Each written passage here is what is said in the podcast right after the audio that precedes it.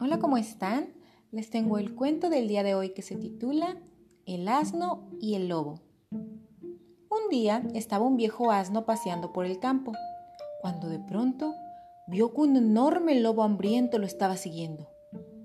Pasaron las horas y por más que intentaba perderlo, no se quitaba de encima al terrible animal. Cansado de tanto caminar, decidió parar y esperar a que al lobo se le acercara. Hola, amigo lobo, saludó el asno amablemente.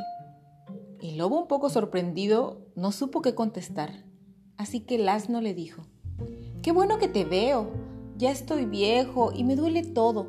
Ahorita traigo un clavo enterrado en mi pata que me causa mucho, mucho dolor. ¿Podrías ayudarme a sacar este clavo, por favor? Ya quitándome esta agonía, podrías comerme sin ningún problema si eso es lo que quieres, dijo con tristeza el asno. El lobo le contestó, Vaya, aparte de gran cazador, soy un excelente doctor, así que estira bien la pata, sé valiente porque esto te dolerá. Pero en este momento te libraré de ese clavo. El lobo se acercó a examinar la pata y en ese momento el asno le soltó tal patada que el pobre lobo cayó al suelo viendo estrellitas, lo cual aprovechó el asno para salir corriendo y huir.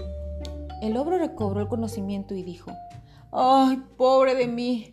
Bien merecido me lo tengo. Yo soy un cazador y ¿qué me ando metiendo de doctor?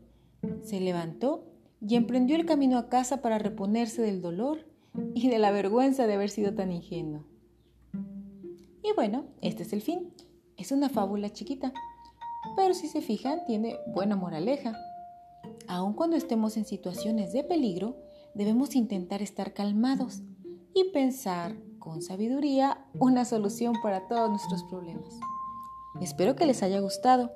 Recuerden visitar nuestro blog Entre Caballeros y Dragones y también nuestro Facebook. Hasta nuestro próximo cuento.